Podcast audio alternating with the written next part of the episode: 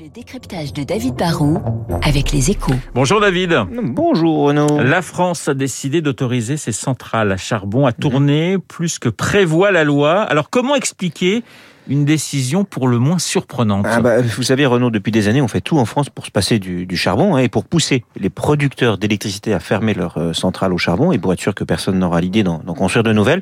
Eh bien, la loi encadre leur capacité de production. En gros, une centrale charbon qui émet, vous le savez, beaucoup de CO2 n'a pas le droit de tourner plus de 700 heures par an. Du coup, c'est à peine rentable d'exploiter une vieille centrale et pas du tout rentable d'en construire une nouvelle. Mais cet hiver, surprise, hein, le gouvernement a proposé un décret d'urgence qui va permettre aux centrales charbon de tourner finalement, non pas 700, mais 1000 heures sur l'ensemble de l'année. Pourquoi une telle décision qui va à l'encontre hein, de la lutte contre hmm. euh, le réchauffement climatique?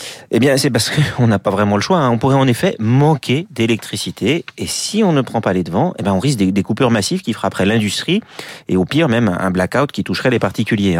Si la situation est si tendue cette année, si on manque potentiellement d'électricité, c'est d'abord parce que notre parc nucléaire, dont on dépend vraiment énormément, a souffert de fermetures temporaires de centrales qui n'étaient pas prévues. Hein. Si dans les semaines qui viennent, qui sont celles où, vous le savez, on consomme le plus d'électricité parce qu'il fait froid et sombre pendant de nombreuses heures, si on manquait aussi de vent ou de soleil pendant ces semaines cruciales, bah, les énergies renouvelables ne seraient pas au rendez-vous sur toute la plaque européenne. Et, comme le gaz est à des cours très élevés, aucun de nos voisins qui pourrait nous fournir de l'électricité ne va en produire beaucoup plus que nous. Ils produisent en fait juste pour leurs propres besoins. Hein. Si d'un seul coup on a un coup de froid sévère en Europe et que la demande d'électricité grimpe, bah, il faudra bien faire face.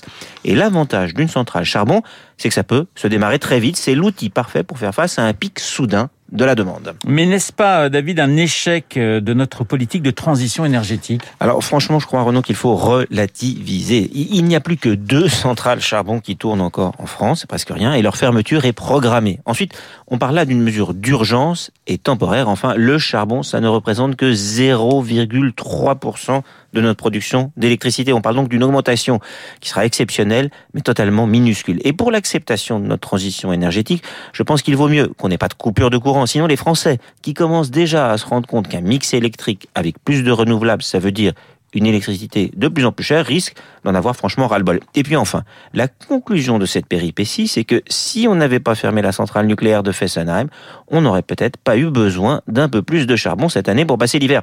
On peut être écolo, il le faut, c'est sûr, mais si on ne veut pas courir le risque d'être plongé dans le noir, il faut aussi peut-être ne pas trop se tromper d'ennemis. Le décryptage de David Barrou sur l'antenne de Radio Classique dans une petite minute, le journal de 8 heures.